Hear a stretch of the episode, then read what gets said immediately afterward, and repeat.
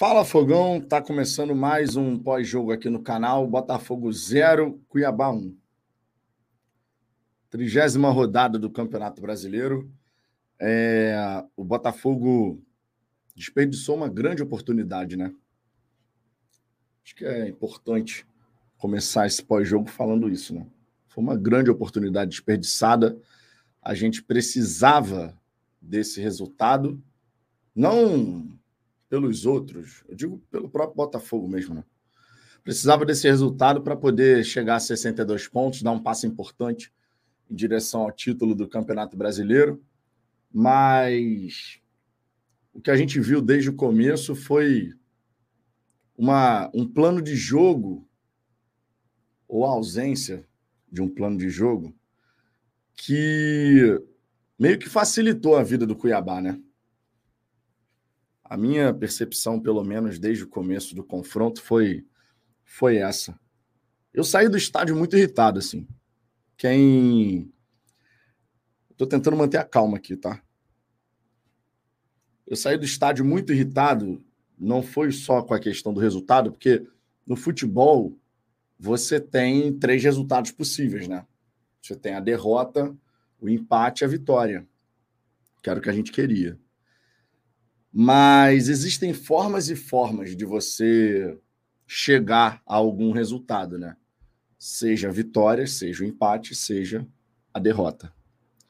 A sensação que, que eu tive desde o começo, e eu vou compartilhar aqui com vocês, claro, a sensação que eu tive desde o começo foi de que o Botafogo não tinha um plano de jogo claro para vencer esse confronto. Eu estava conversando com o Bruno e com a Bianca, que a Bianca é filha do Luiz, que é membro aqui do canal, e o Bruno é membro aqui do canal também. A gente sempre assiste aos jogos juntos, ali próximo, né, um do outro. E eu estava conversando com, com o Bruno e com a Bianca no intervalo, dizendo assim: olha, se o Lúcio Flávio não voltar para o segundo tempo com um plano de jogo diferente do que a gente viu na primeira etapa, vai ser um 0 a 0 modorrento. Não estou inventando, o Bruno e a Bianca me escutaram falar isso no intervalo, então são testemunhas do que eu disse. Sabe por quê que eu falei isso? Porque o primeiro tempo ele foi se, se desenrolando e a gente não viu o Botafogo efetivamente ter um plano de jogo para sufocar o adversário, para empurrar o Cuiabá em direção à própria grande área e manter uma pressão constante até fazer um 1 a 0. Aí vai ter torcedor que vai falar assim: Vitor, mas essa não é a ideia do Castro, né? Castro? Como assim? É o Lúcio Flávio, mas o Lúcio Flávio está tentando reproduzir a ideia do Castro. O Lúcio Flávio não está tentando reproduzir a ideia do Castro. O Lúcio Flávio ele está tentando fazer com que a equipe se sinta confortável dentro de uma certa identidade. Agora, existem nuances num plano de jogo que, obviamente, você tem que levar em consideração o adversário, o momento do campeonato. Uma coisa é o Campeonato Brasileiro na décima rodada. Outra coisa é um Campeonato Brasileiro na trigésima rodada, né? São situações completamente diferentes. Não tem como você comparar uma coisa com a outra. E quando você olhava o Botafogo jogar no primeiro tempo, irmão, claramente não tinha um plano de jogo bem definido, bem estruturado, do ponto de vista coletivo mesmo. O que, que o Botafogo estava tentando fazer na primeira etapa? O que, que o Botafogo estava tentando fazer no segundo tempo? Antes de sofrer o gol mesmo ou mesmo após sofrer o gol? Qual era a ideia coletiva do Botafogo para esse confronto contra o Cuiabá? Eu fiquei me questionando isso o tempo inteiro. O tempo inteiro. Eu fiquei me questionando isso o tempo inteiro da partida. Seja comentando isso com outras pessoas, como, como fiz no intervalo com o Bruno e com a Bianca, seja sozinho, internamente, tentando entender o que, que o Lúcio Flávio queria para o Botafogo dentro daquela partida. É muito simples a gente falar aqui que ah, o Botafogo ele só precisa ou Lúcio Flávio, ele só precisa replicar o que o Castro fazia. Na teoria, isso é lindo, né? Na teoria, é muito simples. Basta você olhar o que, que o Castro fazia na época que ele estava no Botafogo e você colocar o time para reproduzir aquilo que a gente fez na época do Castro. Só que existem circunstâncias e circunstâncias, né?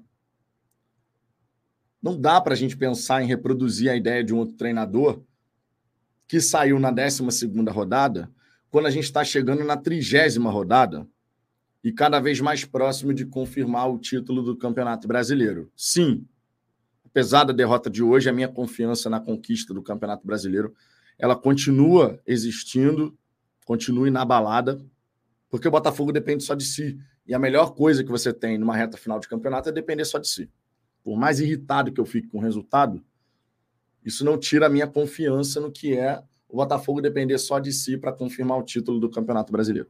Muito embora a gente possa, possa e deva, no caso, né, fazer críticas. E, cara, não dá para você pensar em replicar o que o Castro fazia quando o seu adversário claramente não quer que você faça isso. Em que momento o Cuiabá nos deu a oportunidade de sermos aquele Botafogo reativo, da transição rápida. Em que momento o Cuiabá nos concedeu a oportunidade de fazer esse jogo que ficou tão marcado na cabeça do torcedor? Em nenhum momento. Em nenhum momento. Nós não tivemos, em momento algum, a equipe adversária nos concedendo a oportunidade de fazer o jogo de transição que ficou tão marcado na cabeça do torcedor. Porque o Cuiabá não queria que isso acontecesse. Desde o começo. Desde o começo, o Cuiabá não queria dar ao Botafogo a oportunidade de ser o time da transição. Logo, a gente precisava de um plano de jogo específico para esse cenário. Tanto no primeiro tempo, quanto no segundo tempo. Era surpresa para alguém que o Cuiabá viria ao Rio de Janeiro para jogar na transição, ele sim na transição, não o Botafogo? Não era surpresa para ninguém, né? Certo? Não era surpresa para ninguém. Todos nós sabíamos que o Cuiabá estaria no Rio de Janeiro com um sorriso de orelha a orelha se precisasse e se conquistasse um ponto, se precisasse jogar exatamente como eles jogaram, conquistando com isso um ponto. Todo mundo sabia disso. Eu, vocês, os jogadores certamente também estavam cientes disso. E aí eu pergunto para vocês, qual era o plano de jogo do Botafogo desde o começo para lidar com o adversário que fazia questão de tirar a transição do Botafogo. Vocês viram em algum momento o Botafogo ser o time sufocante, o time que não deixa o Cuiabá respirar em momento algum, o time que sobe, amassa o Cuiabá, que obriga o Cuiabá a recuar e jogar dentro da própria grande área. Vocês viram isso em algum momento? Eu não vi. Eu não vi. O Almeida Farreira está dizendo: o Botafogo massacrou o jogo inteiro. Pô, cara, me perdoe, o Botafogo não massacrou ninguém. Ah, Vitor, mas o Botafogo finalizou trinta e tantas vezes. Quantas foram com perigo? Quantas foram com perigo? Quantos chutes desses 32 foram de fato com perigo? Números frios não ajudam a explicar o que foi o jogo. Os números frios dão a entender que o Botafogo esteve o tempo inteiro próximo de fazer o gol. Isso é verdade? Isso é verdade? Em algum momento isso foi verdade? Nós estivemos em algum momento, tirando o chute do Eduardo, mais uma vez, né, o Eduardo desperdiçando uma cara, cara a cara com o goleiro, diga-se. Mas em algum momento nós estivemos efetivamente próximos de ser o time sufocante que vai fazer o gol a qualquer momento? Em algum momento do confronto nós estivemos próximos desse, disso? É uma pergunta justa, né? Em algum momento, hoje, o Botafogo esteve próximo de seu time que vai abrir o placar a qualquer instante. Você, vendo o jogo, em algum momento, você sentiu que a qualquer instante, no estalar de dedos, o Botafogo ia fazer o gol e a gente ia dar aquela aliviada. Pelo menos do meu ponto de vista, não. Pelo menos do meu ponto de vista, não. Nós não massacramos o adversário.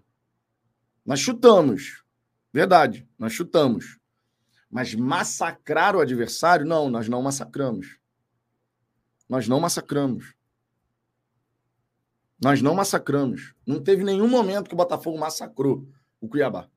Não teve. E não adianta falar que, que foi o, ah, o jogo todo o Botafogo massacrou o Cuiabá. Não foi. Não foi. Isso não é verdade. O Botafogo chutou. Sim, chutou. Mas quantas vezes de fora da área? Quantas vezes sem levar perigo? No segundo tempo, quando a gente toma o gol, quando saiu o gol do Cuiabá, a minha sensação foi a seguinte. A minha sensação foi a seguinte ferrou. Porque com esse plano de jogo, a gente não vai arrumar nada. A gente pode jogar. A minha sensação, tá? Tô falando a minha sensação no estádio, vendo o jogo. Quando sai o gol do Cuiabá, a minha sensação foi: ferrou. Com esse plano de jogo, a gente não vai arrumar nada. Podemos jogar 300 horas que não vai fazer o gol. Essa foi a minha sensação. Lá no estádio. Claro que cada torcedor tem o direito de ter a sensação que quiser em relação a esse momento específico. A minha foi essa. Podemos jogar trocentas horas que não vamos fazer o gol. E aí o Lúcio Flávio começou a fazer as mudanças na equipe, né? Mas claramente não tinha um plano de jogo. Não tinha um plano de jogo específico para aquela situação específica. Ah, mas ele inverteu o Júnior e jogou o Segovinha da direita. Individualidade. A tentativa ali era criar uma superioridade técnica para cima do lateral esquerdo do adversário. Era criar uma superioridade com o Segovinha levando a melhor para cima do lateral esquerdo deles. O que não aconteceu. Coletivamente, nós não tivemos um plano de jogo. Coletivamente, nós não tivemos em nenhum momento o Botafogo, depois de tomar um a 0, que diga-se, a jogada toda se desenrola. Aí tem a questão do Pita, que faz o gesto do braço. Na minha opinião, bateu no braço do Pita. Na minha opinião, bateu. Diferente do que falou o Simon, do que falou o PC de Oliveira. PC Oliveira, na verdade, né? na minha opinião, bateu no braço do Pita. Mas tudo, a cagada começa com o Luiz Henrique tentando dar uma letrinha na ponta esquerda. Sem motivo. Qual era o motivo do Luiz Henrique dar uma letrinha na ponta esquerda? Nenhum. Nenhum. Não tinha motivo do Luiz Henrique dar uma letrinha na ponta esquerda. Tava 0 a 0 E mesmo que tivesse 1 a 0 Botafogo, não tinha motivo. Aí vem um somatório de erros, né? Porque o Luiz Henrique dá a letrinha, a gente perde a bola. O Adrielson sobe para tirar o espaço do, do Deivinho, do Daverson. E o Pita explora o espaço que o Daverson fez o Adrielson deixar em aberto. E aí o PR vai lá na intermediária e acaba chutando contra o corpo do jogador adversário. Que também é um erro. Que o goleiro que vai na intermediária, ele não pode chutar em cima do corpo do adversário. Ele chuta para qualquer lado, menos em cima do adversário. Por mais que a gente precise dizer. E deve dizer. Bateu no braço do Pita. Isso para mim está muito claro. O Simon disse o contrário, o PC Oliveira disse o contrário, caguei. A imagem é clara. A imagem é bate no braço do Pita. Mas a cagada, ela veio uma cadeia. Uma cadeia de cagadas. Começando com o Luiz Henrique. Dando uma letrinha onde não deve. Qual era a necessidade do Luiz Henrique daquela letra? Para passar a bola para ninguém. Não tinha necessidade disso. Então tudo isso tem que ser falado. Mas o principal, porque cagadas acontecem, merdas acontecem, o principal era a gente ter um plano de jogo. Qual era o plano de jogo do Lúcio Flávio? Para enfrentar o Cuiabá desde o começo e para enfrentar um time que faz 1 a 0 em cima do Botafogo. Qual era o plano de jogo? Eu vou continuar perguntando isso. Eu vou continuar questionando isso. Qual era o plano de jogo?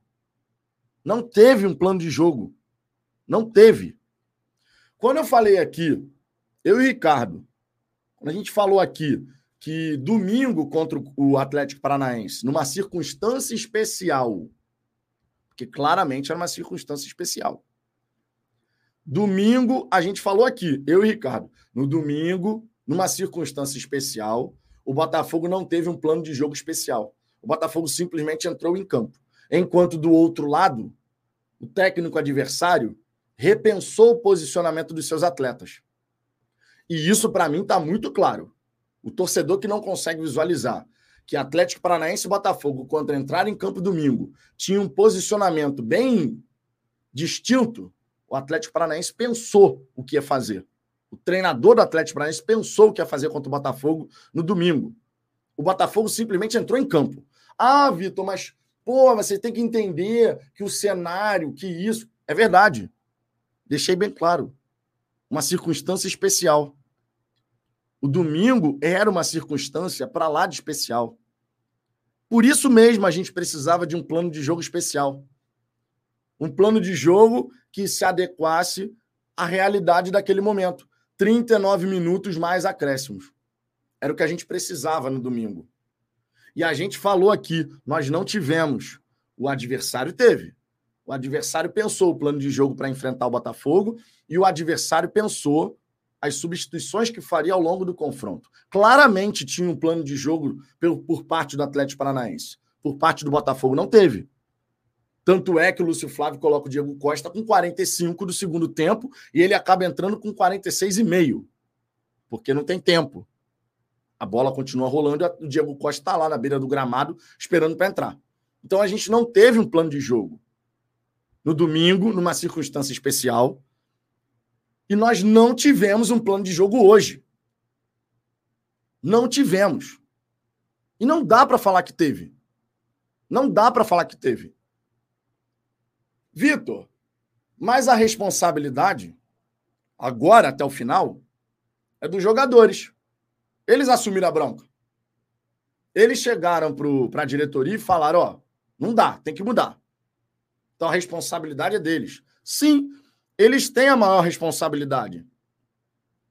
Mas e quando a gente precisar de um plano de jogo para reverter um cenário como hoje? Vocês acham que é o jogador que vai pensar alguma coisa? É o jogador que vai pensar o que, que vai ter que ser feito? E não, por estar constatando isso, eu não estou dizendo que o Bruno Lage tinha que ter permanecido. Se ele perdeu o comando do grupo, tinha que ter mandado embora mesmo. Perdeu o comando do grupo, não dá para fazer mais nada. Mas e agora? Como é que a gente fica? quando a gente precisa de um treinador mais cascudo na beira do gramado para reverter um cenário como o de hoje? Como que a gente fica? Vocês já pararam para pensar? Se a gente sai atrás do placar contra o Palmeiras? Como é que você reverte um cenário contra um time do Palmeiras cascudo que tem o Abel Ferreira, cansado de ganhar título aqui no Brasil? Sem um plano de jogo claro. É uma questão válida. Repito, eu continuo confiante, tá? Os questionamentos que eu estou fazendo aqui são questionamentos válidos. Eu continuo confiante que o título vai ser nosso, porque dependemos só dos nossos esforços. Enquanto o Botafogo depender só de si, a minha confiança continua na balada. Mas o questionamento é válido. Como que a gente reverte um cenário saindo atrás do placar como foi hoje contra uma equipe cascuda como o Palmeiras? Porque pode acontecer. E ninguém pode falar que não. Pode acontecer. Na quarta-feira, nada impede que o Botafogo saia atrás do placar. Porque do outro lado tem um time bom. E tem um time que tem um comandante cascudo. Diferente do Botafogo. Continuo questionando qual foi o plano de jogo do Botafogo nesse jogo e depois que terminou, e depois que o Cuiabá fez o gol em cima da gente. Qual era o nosso plano de jogo? O objetivo era criar superioridade técnica. Superioridade técnica. Era respaldado nas individualidades.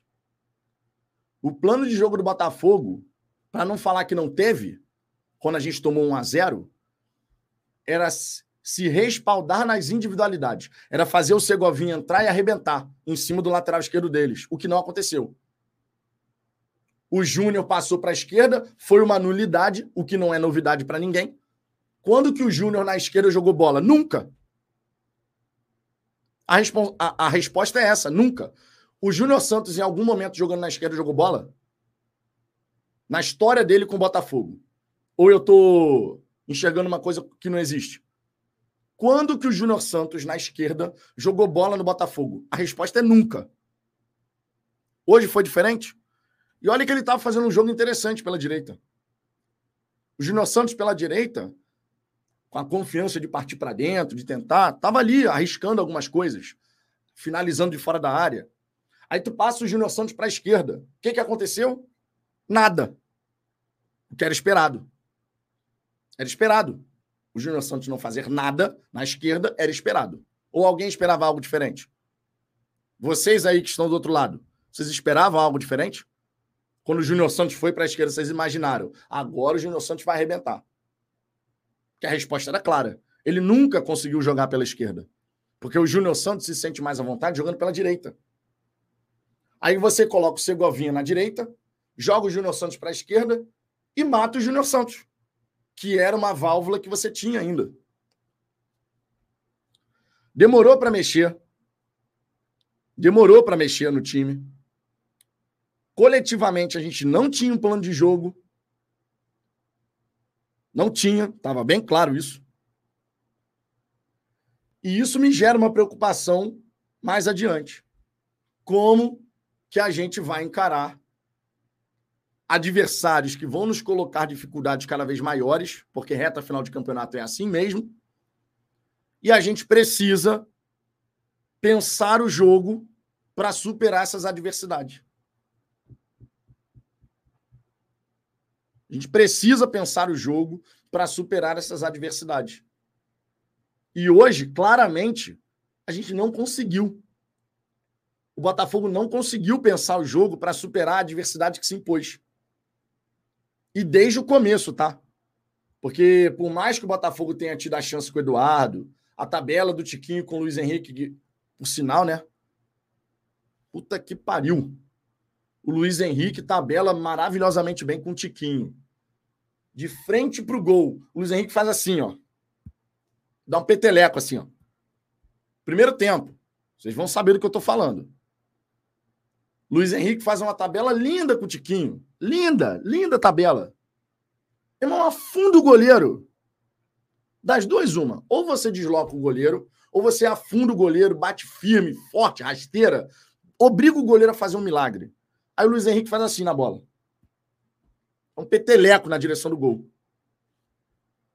Não adianta a gente falar aqui que o Botafogo finalizou 32 vezes. Repito, a maioria dessas finalizações sem perigo nenhum. Sem perigo nenhum. A maioria dessas finalizações sem perigo nenhum. Faltou um plano de jogo. Faltou um plano de jogo. Nós não tivemos um plano de jogo. Não tivemos. E eu tenho preocupação em relação a isso, porque nós ainda vamos pegar adversários difíceis pra caramba até o fim do campeonato.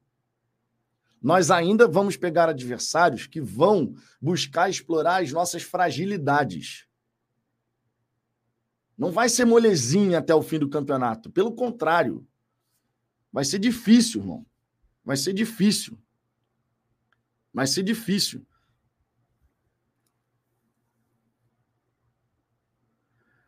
Felipe Pinheiro. Ô, Vitão, você tá tirando time pra merda. Não foi isso. Eu não tô tirando time pra merda. Se você interpretou de tudo que eu falei que eu tô tirando time pra merda, você tá errado. Deixando bem claro. Eu não estou tirando time pra merda. Eu estou focando exclusivamente na questão do plano de jogo. Falei várias vezes sobre plano de jogo. Todo mundo sabe qual é a minha opinião sobre o time do Botafogo. O time do Botafogo é bom, nós temos um bom elenco que assumiu sim uma responsabilidade gigantesca no momento que eles apontam. Não dá para continuar com esse profissional, tem que mudar. Assumiu uma responsabilidade, chamou a responsabilidade para si. Todo mundo sabe qual é a minha opinião sobre o elenco do Botafogo, sobre o time do Botafogo. O time do Botafogo é bom. Só que um time bom, ainda assim, precisa de um plano de jogo bom. Quando você não tem esse plano de jogo, quando você mata o coletivo porque você não tem um, plano de jogo bem definido, bem estruturado, para encarar a dificuldade que está sendo imposta, esse bom time vira um time comum. O time do Botafogo é ou não é melhor que o time do Cuiabá? Tecnicamente falando, com as alternativas que a gente tem. O time do Botafogo é muito melhor que o time do Cuiabá. Não tem nem dúvida em relação a isso. Nem dúvida. Não tem como um torcedor chegar, olhar os dois times e falar: não, o time do Botafogo é a mesma coisa do Cuiabá. Não tem. Mas gente, esse bom time precisa de um plano de jogo claro. Precisa de um plano de jogo que sustente e fortaleça as individualidades dentro de um plano coletivo. Não é só a individualidade do Eduardo, do Tiquinho, do Marlon, do Tietê. São essas individualidades somadas num plano coletivo que faça o time performar. É o todo. O Júnior jogando bem sozinho não resolve. Eu preciso do Júnior junto dos demais. Eu preciso que o Segovinha, ao entrar na equipe, que a individualidade dele se some à individualidade do Eduardo, se some à individualidade do Tiquinho, do Júnior, do Tietê, para isso poder nos levar à vitória. E isso a gente não teve. Isso a gente não teve. Nós não tivemos isso. Não tivemos. Quando o Cuiabá fez 1 a 0, o Botafogo poderia jogar 300 horas que não ia arrumar nada. Não ia arrumar nada.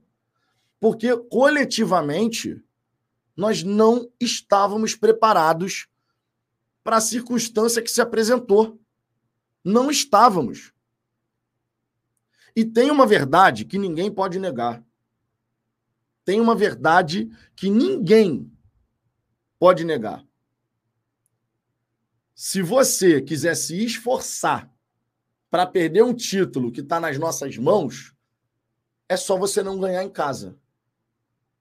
São quatro jogos sem ganhar em casa. Tudo bem, teve o jogo contra o Atlético Paranaense, uma circunstância especial, conforme já falei aqui várias vezes. Mas são quatro jogos sem a gente vencer em casa. Perdemos o clássico jogando bem jogando bem. Aí depois perdemos para Goiás, empatamos com o Atlético Paranaense numa circunstância para lá de especial e perdemos hoje para o Cuiabá. São três jogos que, em circunstâncias normais, nós, venceri nós venceríamos. E isso não aconteceu. Isso não aconteceu. E tem que voltar a acontecer. E tem que voltar a acontecer na quarta.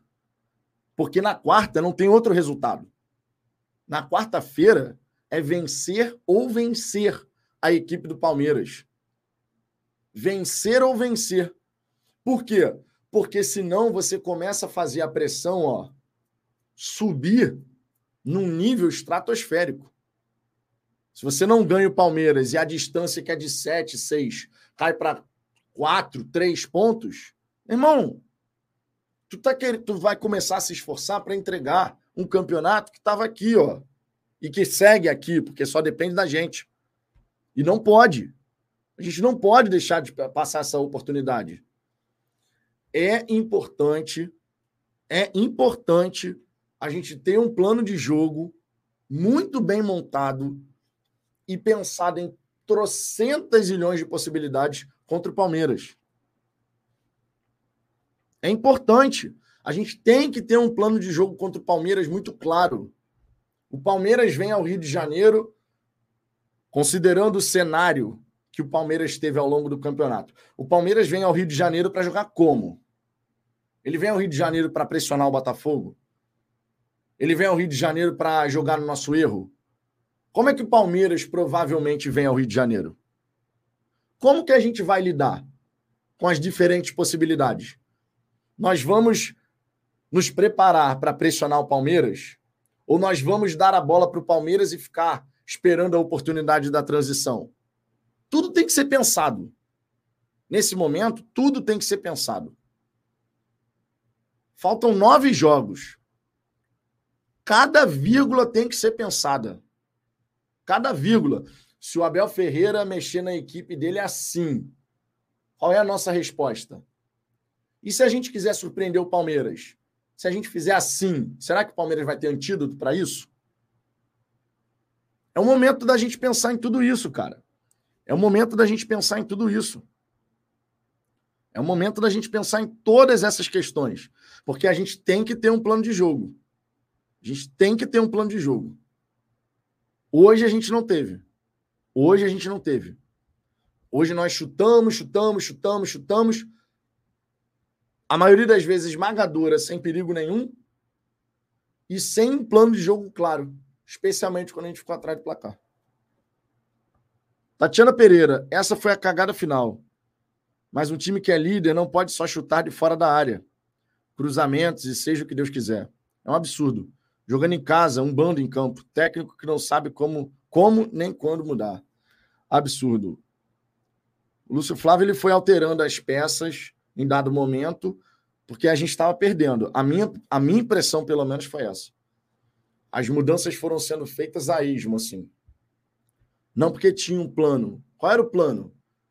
Sem ser criar superioridade técnica do ponta com o lateral. Qual era o plano? Não teve. Eu fiquei muito. Cara, eu fiquei muito pé da vida. Assim que terminar o jogo. Peterson, é por depender dos nossos esforços que eu não acredito mais no título. O time morreu. Hoje foi pura abafa. O time não morreu, não, cara. O time careceu de um plano de jogo.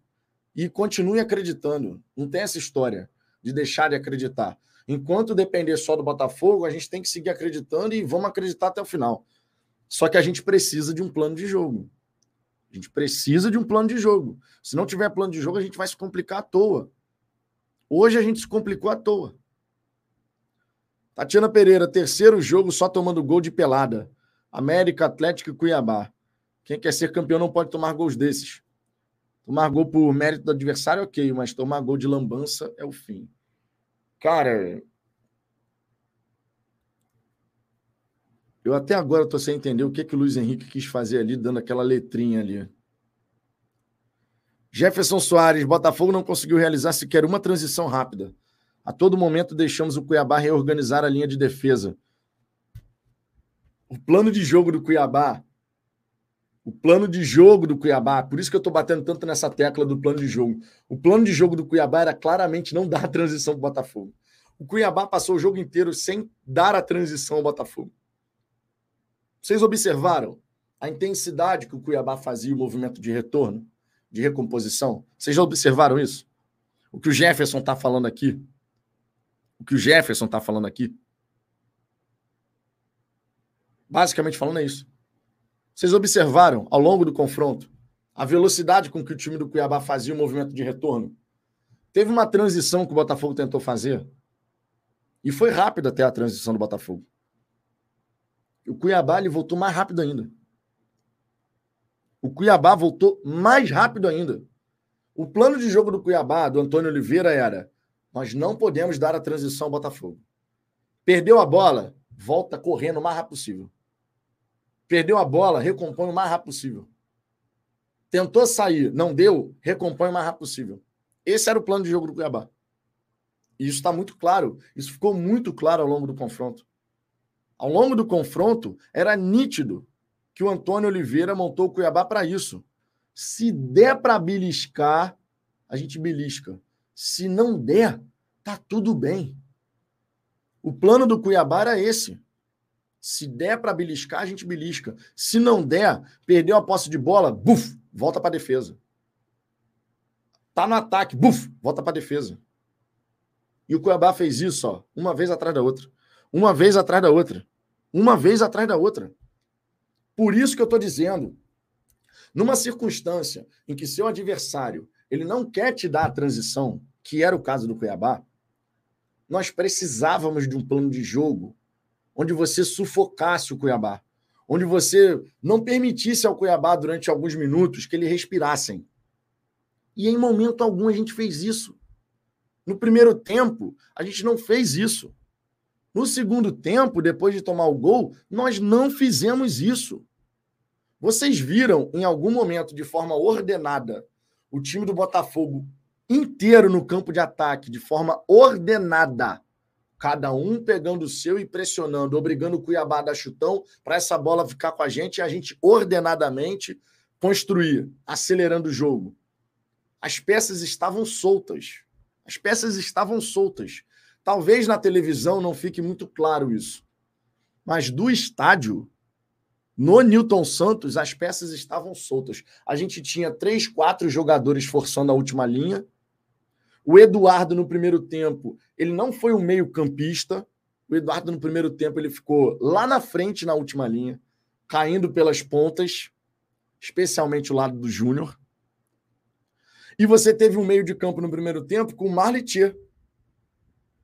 Thier. O nosso meio-campo no primeiro tempo foi Marlon Thier. O Eduardo, no primeiro tempo, como meio-campista, inexistiu. Inexistiu. Aí eu te pergunto: isso é coisa só da cabeça do jogador? Deu na telha do Eduardo, né? Deu na telha do Eduardo. Vou jogar só na última linha. Não vou aparecer, não vou nem dar as caras no meio de campo. Isso é coisa da cabeça só do jogador? Ou isso é um, uma orientação do profissional que está à frente da equipe? Isso é uma orientação do, do, do, técnico. A gente teve dois jogadores meio de campo no primeiro tempo. Dois. Dois jogadores meio de campo no primeiro tempo. O Eduardo, a maior parte do confronto, estava desaparecido. A maior parte do confronto.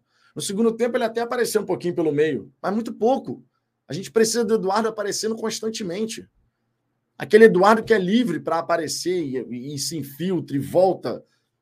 Esse Eduardo não existe nesse momento. Esse Eduardo não existe.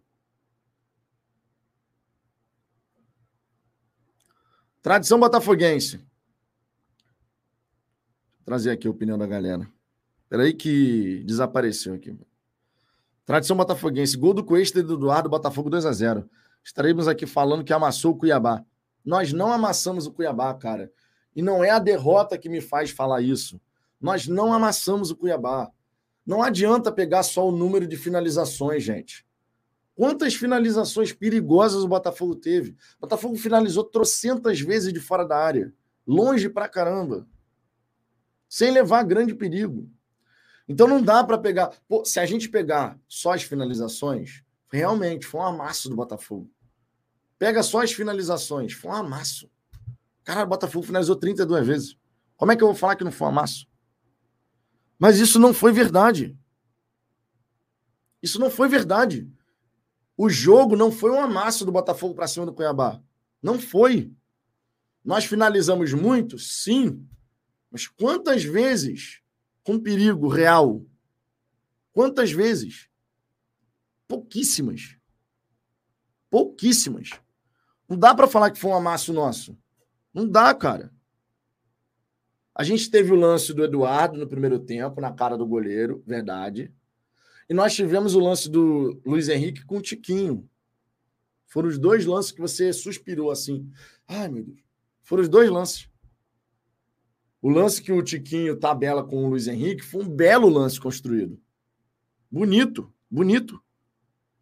Mas aí o Luiz Henrique vai dar um peteleco na bola.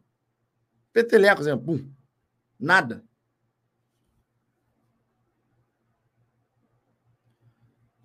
Thiago Luiz, foram 31 finalizações do Botafogo e o XG só de 1,84. Só aí você tira o perigo real que a gente levou ao Cuiabá. Essa estatística ajuda a explicar, né? 31 chutes e você tem um XG de 1,84, tem coisa errada. Tem coisa errada. 31 chutes. e você tem um XG de 1,84, não é possível. Tem coisa errada. Priscila Brinatti, precisamos de um plano de jogo mais agressivo de agora em diante. Não existe continuar assim. Nós precisávamos de um plano de jogo agressivo para o segundo tempo. Nós precisávamos de um plano de jogo mais agressivo quando a gente tomou o gol.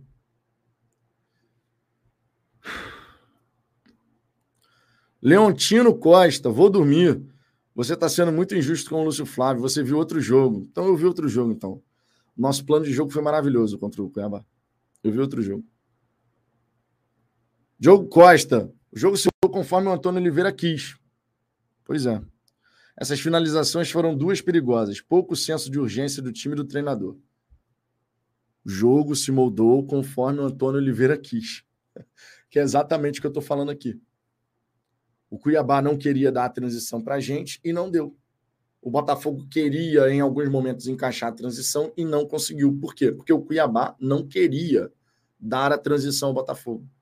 Mas eu estou sendo injusto com o Lúcio Flávio. Eu estou sendo injusto, realmente. Davi Gameplay, esse Vitão é cego. Falar que o Cuiabá foi melhor.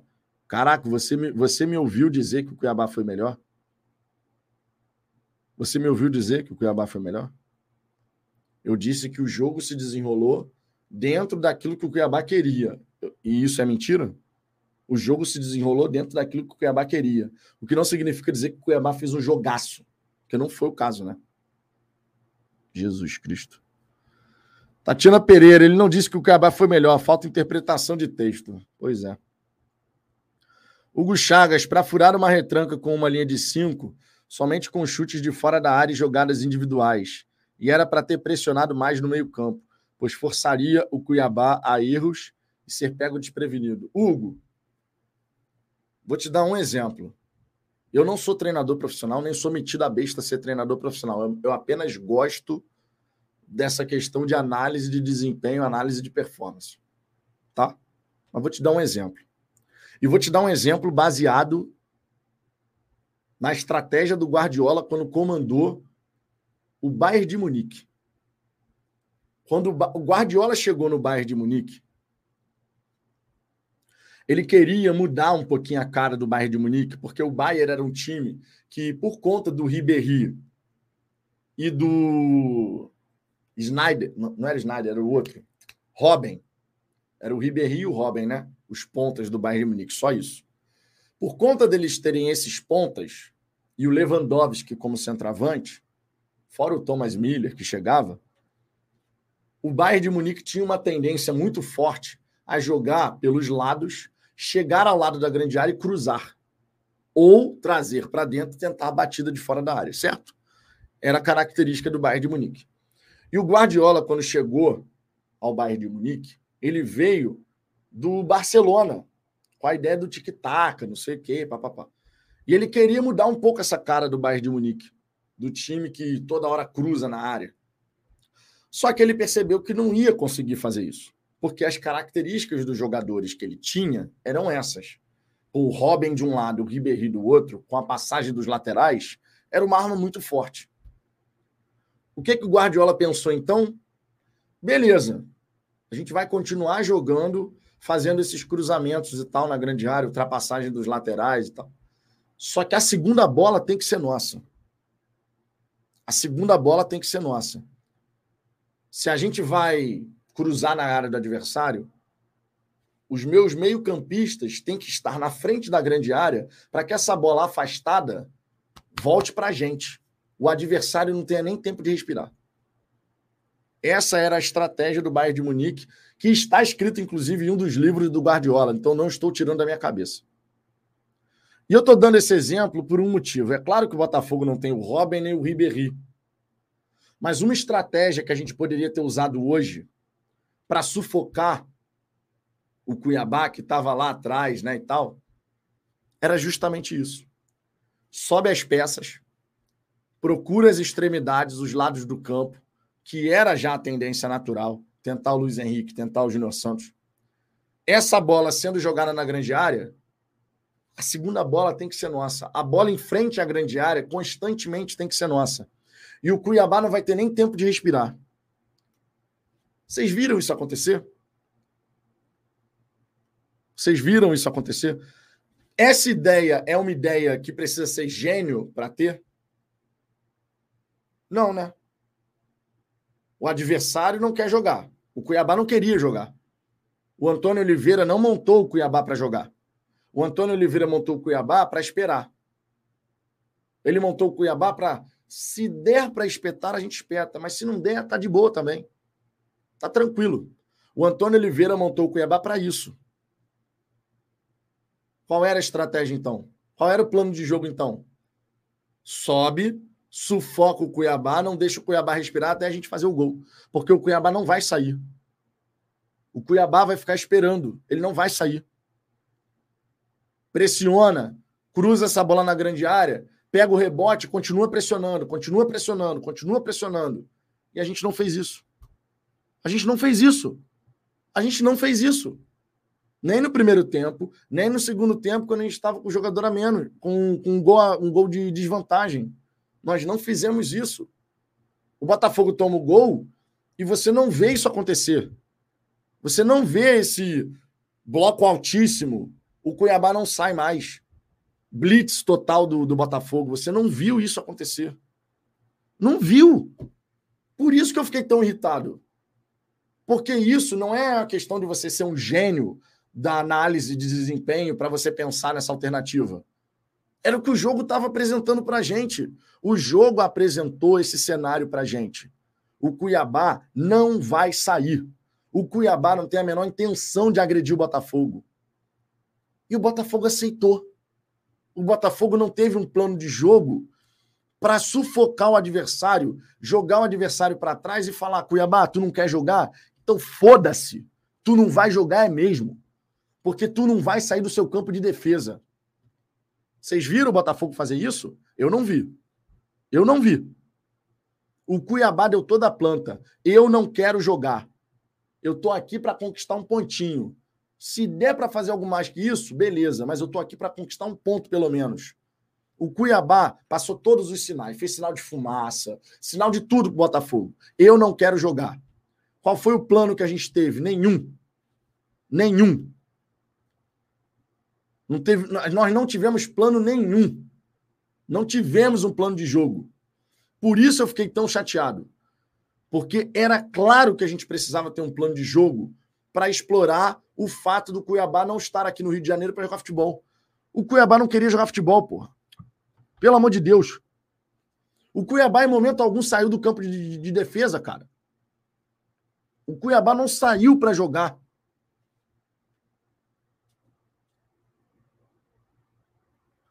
Humanas do Davi, Vitor, repense, você não analisou um fato que é inegável. Se tem duas, três chances, tem que matar o jogo. Tivemos duas de frente, não matamos. Com Luiz Henrique e Edu. Contra o Flu, matamos em duas. Isso faz parte, cara. Isso também aconteceu com o Bruno Lage, não aconteceu? Nós não matamos jogos que era para matar com o Bruno Lage. Isso faz parte do futebol. Isso faz parte do futebol. Foi a mesma coisa com o Bruno Lage. A gente teve chance para matar o jogo contra o São Paulo, não matou. Teve chance para matar o jogo contra o Santos, não matou. Agora, contra o Cuiabá em casa, com um time que não queria jogar futebol, nós tínhamos que ter tido um plano de jogo que sufocasse o adversário. E a gente não teve, pô. A gente não teve. E deixando bem claro, tá? Porque às vezes as pessoas têm a dificuldade de interpretar. Por falar isso, eu não estou dizendo que com o Laje era maravilhoso, tá?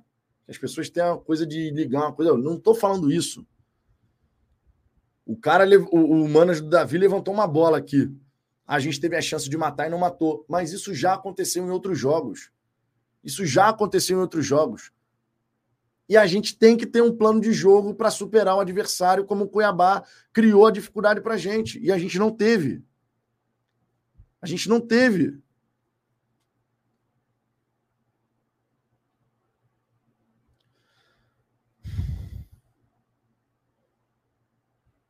É, Peterson. Mas, Vitão, com tanta falta de plano de jogo, e concordo 100%, como acreditar em cinco vitórias em nove jogos? Porque a faca e o queijo está na nossa mão, Peterson. A faca e o queijo está na nossa mão. A faca e o queijo está na nossa mão. Não dá para a gente tirar isso do radar. Eu estou chateado pela derrota? Claro que estou. Mais um jogo em casa, quatro seguidas, quatro seguidas, que a gente não consegue vencer jogando em casa. E em casa, a gente chegou a vencer 11 seguidas. Então é claro que isso incomoda. O Botafoguense que não se incomoda com o fato do Botafogo não, tá, não ganhar em casa há quatro jogos, não entendeu ainda o que está acontecendo. Em casa era a nossa segurança máxima. Em casa era a nossa. Irmão, o Botafogo era invencível em casa. Botafogo jogava contra qualquer um e ganhava. São quatro jogos sem ganhar em casa. E nós não podemos continuar permitindo que isso aconteça. É claro que do outro lado tem um adversário, vai ficar cada vez mais difícil, isso é claro. Mas a gente tem que voltar a ganhar em casa. Para ser campeão, tem que ganhar em casa. Tem que ganhar o Palmeiras quarta-feira. Para não deixar a situação apertar. A gente tem que fazer a nossa parte na, na quarta-feira. Tem que ganhar o Palmeiras. Não dá para a gente simplesmente chegar e. Não, mas quatro jogos seguidos em, em casa sem ganhar e tá tudo bem. Não tá tudo bem. A gente tem que voltar a ganhar jogando no Newton Santos. E lembrando, nós vamos jogar contra o Palmeiras no Newton Santos e o Grêmio na, em São Januário.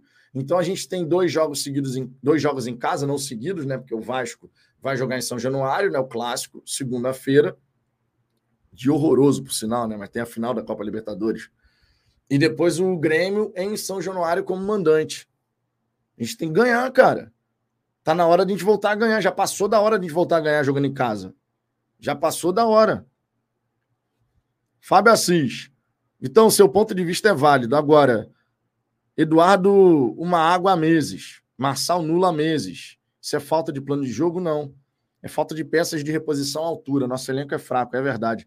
Nosso elenco não é fraco. E aí entra um outro ponto, aproveitando que você tocou nesse assunto. Aproveitando que você tocou nesse assunto. Vocês lembram quando a gente fez aqui uma live, eu e o Matheus do Fogo Stats? Excelente perfil, por sinal, seja no Twitter, seja aqui no YouTube. Sigam, tá? Fogo Stats.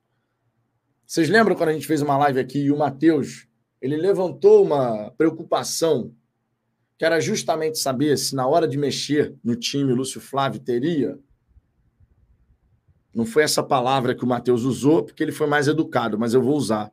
Se ele teria culhão e respaldo para modificar o time.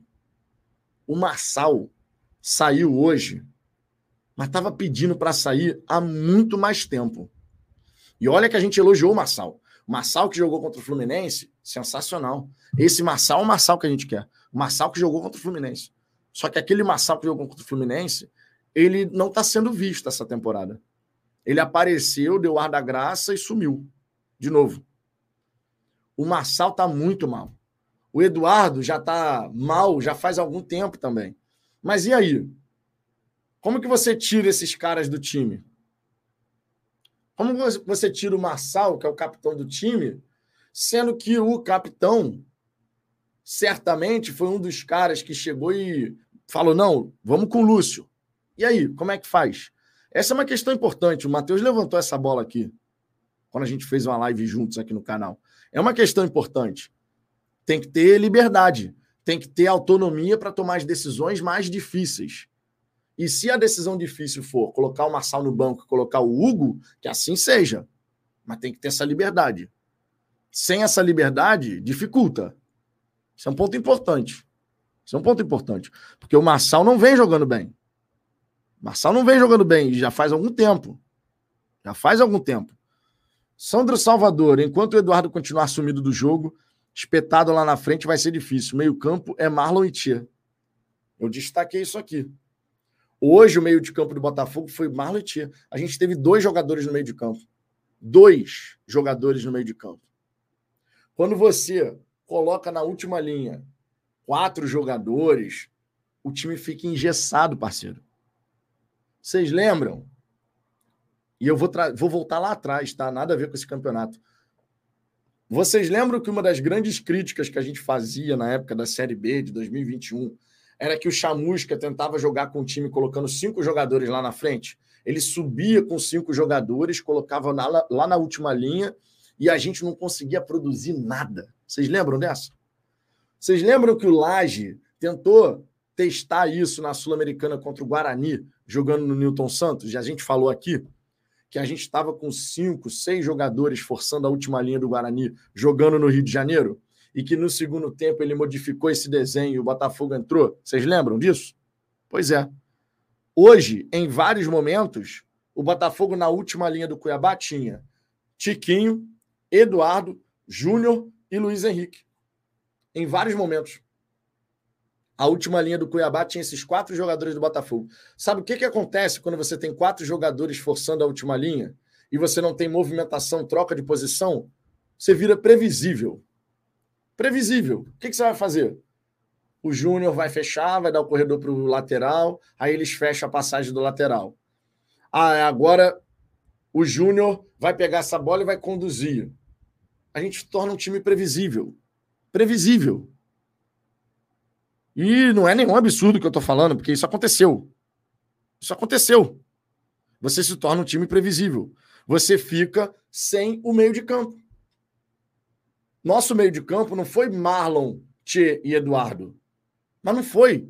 Nosso meio de campo foi Marlon e Tchê. O Eduardo ele jogou como um atacante, caindo pelo lado ali, ao lado do Júnior, ficando o tempo inteiro lá na frente. A gente não teve três jogadores no meio de campo. Não teve. E aí entra o ponto. Meu irmão, você precisa ter o meia trabalhando por dentro. Você precisa ter o meia se movimentando com liberdade, vindo, trabalhando essa bola, até porque você tem que testar a defesa do adversário. O Cuiabá, ele ia perseguir os nossos jogadores quando o Tiquinho, quando o Eduardo fizesse movimento de retorno. Teria perseguição ou não? teria essa perseguição ao longo do jogo. Tiquinho saiu, o zagueiro ia sair acompanhando. Eduardo saiu para receber essa bola entre linhas. Ia ter o zagueiro adversário acompanhando? Como é que seria a movimentação da defesa deles? João Paulo, impressionante. Já vi esse filme em 2008, 2013, 2017, até mesmo 2021. Jogamos seis meses muito bem e seis meses muito mal. Vai ser no coração, cara. Vai ser no coração. Vai ter que ser no coração. Agora, que seja no coração tendo um plano de jogo, né? Que seja no coração tendo um plano de jogo. Jorge Carvalho, Eduardo e Marlon Freitas são dois jogadores a menos nesse segundo turno. Essa que é a verdade. Agora colocar quem? Segunda janela só contrataram promessas. Essa que é a verdade. O resto é passar pano. O Marlon hoje fez o que eu, esperar, o que eu espero dele. Pegou essa bola, girou para um lado, invertendo, lançando, né? Lançou para a direita, lançou para a esquerda, acertou bons lançamentos nessa questão que foi tão elogiado durante bastante tempo, diga-se. Não dá para a gente falar que a gente não elogiava o Marlon por esses lançamentos que ele estava dando, né? Antes. Hoje ele fez vários desses lançamentos, para a direita, para a esquerda. Agora, o meio de campo não pode ser só Marlitier. Não pode, cara. Não pode. Não pode ser só Marlitier. Não pode. Alex Barbosa. O Lúcio Flávio não tem culpa se os miseráveis do Eduardo perdem um gol feito. O Luiz Henrique entrega a bola e o PR faz M. Na época do Bruno Lage, a gente também falava a mesma coisa. Pô, mas o jogador perdeu o gol. Não é verdade? O jogador tá lá para fazer o gol. Só que você tem que ter um plano de jogo que supere essas adversidades. Não era verdade também? Não era? Com o Bruno Lage, a gente perdeu o gol cara a cara com o goleiro com o São Paulo duas vezes. A gente perdeu o gol, o Sampaio, no último lance contra o Santos. A gente perdeu o gol cara a cara com o goleiro. E aí? Perdemos. Aconteceu com o Bruno Lage, aconteceu agora com o Lúcio Flávio. Mas num jogo que você finaliza mais de 30 vezes, você praticamente não tem chances claríssimas, claríssimas, chances claríssimas você teve duas ao longo do jogo, claríssimas. Claríssimas. Você teve o Eduardo, você teve o chute do Tiquinho também, que foi no cantinho do, do Walter, no segundo tempo. Tem que ter um plano de jogo, cara. Eu, eu vou bater nessa tecla. Não pode o Botafogo, numa situação como essa que a gente está, especial, não ter um plano de jogo para superar uma adversidade. Qual vai ser o plano de jogo do Botafogo para encarar o Palmeiras? E tem que pensar em tudo, gente. Qual é o plano de jogo do Botafogo para encarar o Palmeiras? Saindo na frente do placar o Botafogo ou saindo atrás do placar? E se o Palmeiras sai na frente do placar, como que a gente vai tentar reverter esse cenário? Qual é a nossa estratégia? Qual vai ser o nosso plano de jogo? Tudo isso tem que estar pensado. Tudo isso tem que ser ponderado. Porque do lado de lá, o Abel Ferreira vai pensar. Do lado de lá, o Abel Ferreira vai pensar. Não, não pensem vocês que ele não vai pensar, porque ele vai pensar. O, o, o Palmeiras vai vir ao Rio de Janeiro como? Para jogar no erro do Botafogo ou para forçar o erro do Botafogo? Para pressionar lá em cima ou para esperar? A equipe de análise do Botafogo certamente já tem esse material. Porque enquanto você está jogando com, com o adversário, você já está preparando também o próximo. Mas qual vai ser a ideia? Qual, qual Palmeiras a gente vai enfrentar? É o Palmeiras que espera, que pressiona? É o Palmeiras que vai jogar no nosso erro, que vai forçar esse erro? Como que vai ser? Como que vai ser? Tatiana Pereira.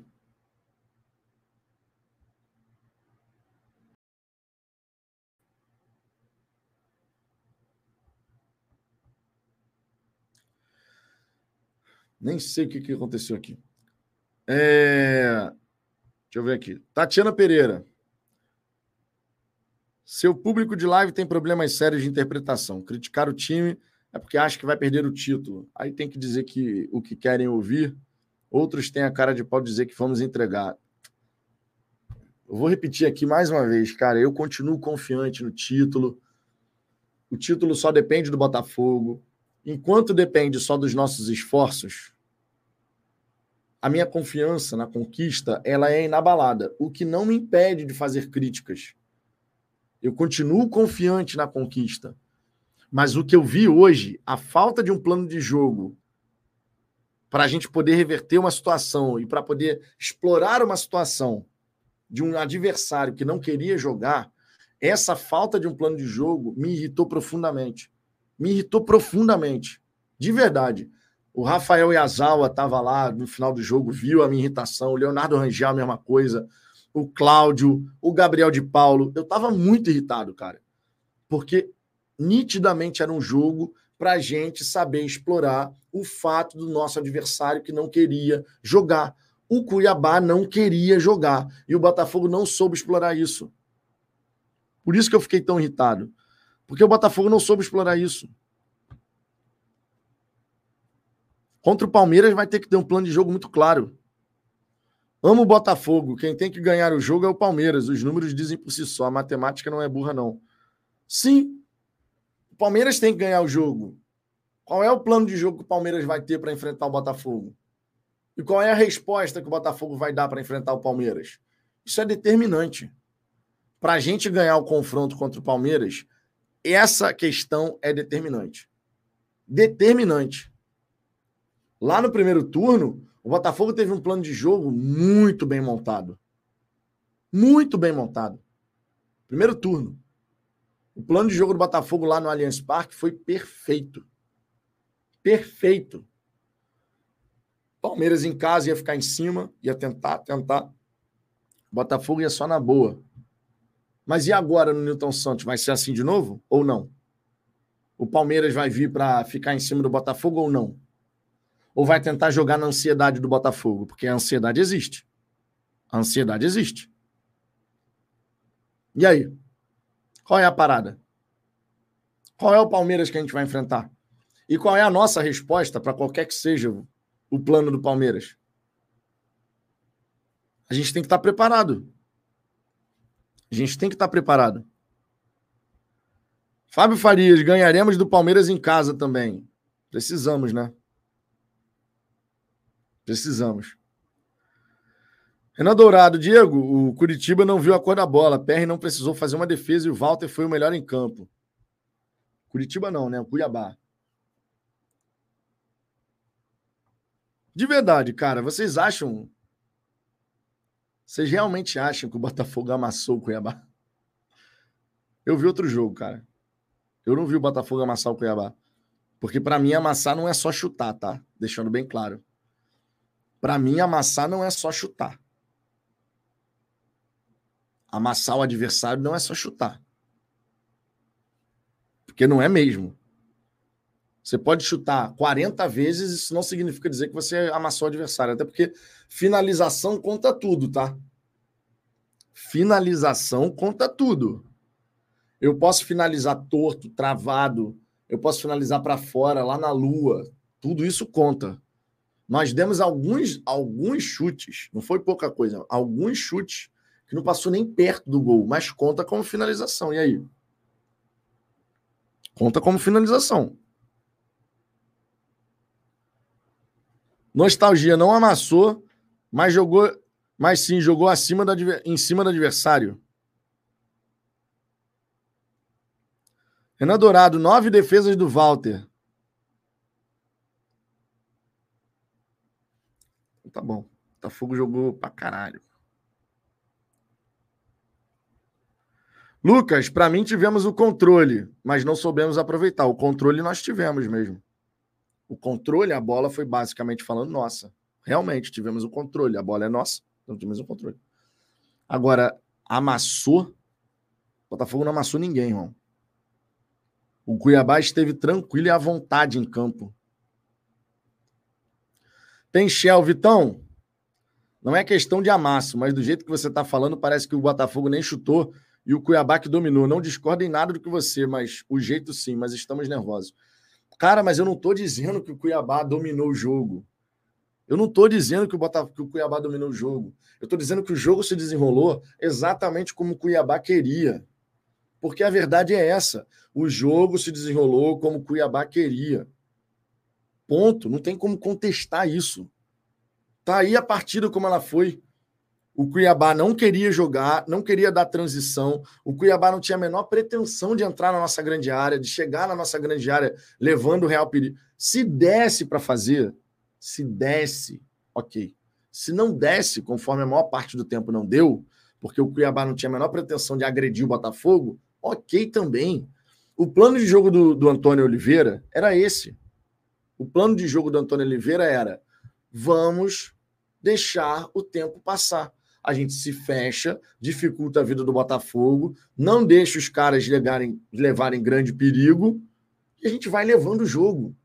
E foi o que o Cuiabá fez. O Cuiabá foi levando o jogo. Por isso que eu bati tanto na tecla do plano de jogo. Ah, finalizamos 32 vezes, 31 vezes. Dane-se! Porque várias dessas finalizações não iam levar nada a lugar nenhum. A verdade é essa, não ia levar nada a lugar nenhum várias dessas finalizações, não foram poucas, não. Várias, várias. Então não é uma questão, ah, o Cuiabá domina o jogo. Eu não estou falando isso. O Cuiabá não dominou nada. O Cuiabá fez o jogo se desenrolar como eles desejavam. Isso que o Cuiabá fez. O Cuiabá fez o jogo se desenrolar como eles queriam. Ponto. Porque foi isso que aconteceu. O jogo se desenrolou como eles queriam, não como a gente queria, como eles queriam. O Antônio Oliveira, nesse quesito, foi muito melhor do que o Lúcio Flávio, pô. O plano do Antônio Oliveira funcionou. O plano dele funcionou. Qualquer que seja a ideia do Lúcio Flávio do começo do jogo até o final, o Antônio Oliveira levou a melhor. Leandro Xavier, por sinal, Leandro, parabéns pelas lojas mais uma vez, tá? Ficou realmente muito bom. O plano do Botafogo era fazer o primeiro gol e teve chance para isso. Fazendo o primeiro, eles, eles seriam obrigados a sair do fundo.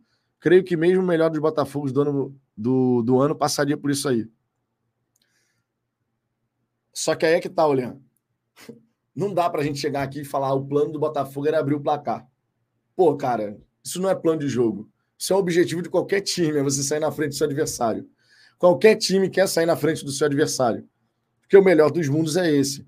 Isso não é um plano. Eu vi que você até escreveu entre aspas. Não dá para falar chamar isso de plano. Plano seria: ah, é? O Cuiabá não está disposto a jogar bola? Vamos fazer o seguinte: vamos pressionar o Cuiabá, sobe o bloco. O Cuiabá não está disposto a sair, sobe o bloco. E a gente tem que ganhar a segunda bola. O Cuiabá nem respira. Por 10, 15, 20 minutos que fosse. Uma pressão, meu irmão, do Cuiabá falar assim: Jesus, cara, como é que tem mais jogador do Botafogo aqui do que 10 em campo? 10 de linha que eu tô dizendo. Tem mais do que 10 de linha em campo aqui do Botafogo. E a gente não fez isso. A gente não fez isso. Nós não fizemos esse abafa total. Não fizemos. Em momento algum. E, gente, pelo amor de Deus, esquece a porcaria do Bruno Lage. Vocês ainda estão falando em Bruno Lage, cara. O jogo de hoje contra o Cuiabá foi com o Lúcio Flávio. Não existe nada que obrigue alguém a ter que elogiar o Lúcio Flávio em qualquer circunstância. O Bruno Lage não é mais técnico do Botafogo. Essa história de que se você fala uma vírgula do Lúcio Flávio, parece que você está elogiando o Bruno Lage. Pelo amor de Deus, pô. Pelo amor de Deus. O Bruno Lage não é mais técnico do Botafogo. O que o Bruno Lage está fazendo agora, dane-se. Ele não é mais técnico do Botafogo. Se tiver que fazer uma crítica porque o Lúcio Flávio demorou a mexer, escalou errado, mexeu errado, pensou o jogo errado, tem que ser feito. E isso não significa dizer elogiar Bruno Lage ou qualquer outro. Pelo amor de Deus. Pelo amor de Deus, pô. Esquece o Bruno Lage. Esquece o Bruno Lage. A verdade do jogo de hoje é que faltou um plano de jogo do Lúcio Flávio do começo e depois que a gente ficou com um jogador a menos. Eu, hein? Parece que é crime falar isso. Caramba! Não se pode falar do, do, do, do Lúcio Flávio? Agora, então, se o Botafogo ganha, perde, empata, a gente tem que dizer amém para o Lúcio Flávio. Porque é ele que está na frente da equipe e tem que dizer amém. Isso não existe, né? Hoje, ele não merece elogios, pelo contrário. Contra o Fluminense, ele mereceu. E foram feitos. Contra o Fluminense, ele mereceu elogios. O plano de jogo, a maneira como ele leu, como ele fez as substituições, tudo bem. Pô, maravilhoso. Hoje não. Esquece o Bruno Lage, já foi, pô.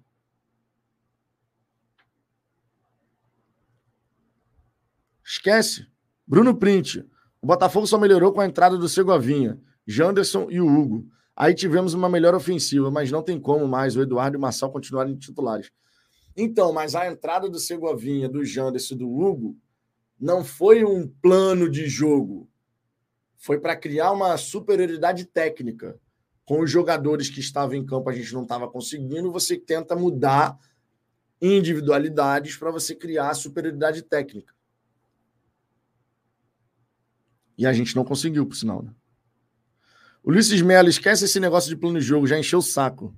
É. O Lúcio Flávio também esqueceu do plano de jogo. ai, ai, ai. Ó, já que encheu o saco falar de plano de jogo e eu continuo irritado com o Lúcio Flávio, eu vou encerrar a live, tá?